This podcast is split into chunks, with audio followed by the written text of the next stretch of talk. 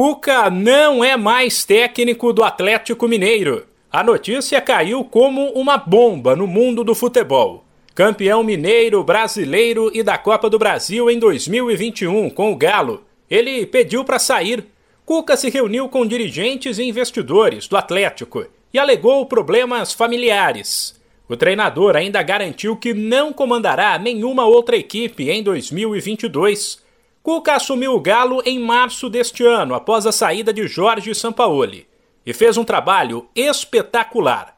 Em 71 jogos foram 48 vitórias e apenas 9 derrotas, com um aproveitamento de 74%. A diretoria do Atlético Mineiro sabia da possibilidade de uma eventual saída de Cuca, mas de certa forma foi pega de surpresa, porque não acreditava que isso iria se concretizar. A grande questão agora é quem será o novo treinador do Atlético Mineiro. Nomes interessados em comandar o time mais vitorioso do Brasil não faltam.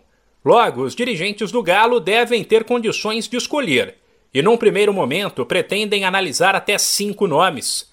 Renato Gaúcho já foi um sonho do clube, está no páreo, mas perdeu força depois do trabalho abaixo da média no Flamengo.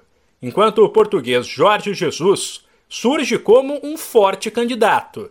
Antes de fechar com o Flamengo em 2019, o Mister chegou a negociar com o Galo. Enquanto a diretoria terá bastante trabalho nesta virada de ano, os jogadores continuam em férias, com reapresentação marcada para 17 de janeiro. De São Paulo, Humberto Ferretti.